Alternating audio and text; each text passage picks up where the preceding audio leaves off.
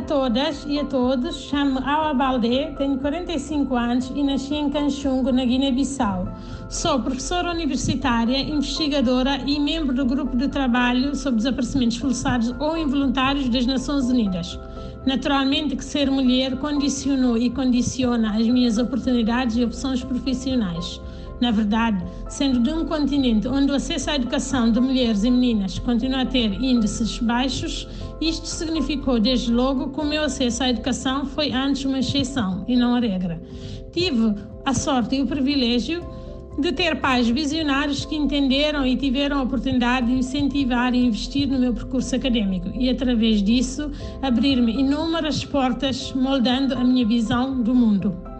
Atualmente, não sei se é o ser mulher ou antes o ser mãe que condiciona as minhas opções profissionais. Se no passado as minhas opções estavam exclusivamente associadas ao que realmente me apetecia fazer, hoje em dia incluo, acima de tudo, o bem-estar da minha filha nessas decisões.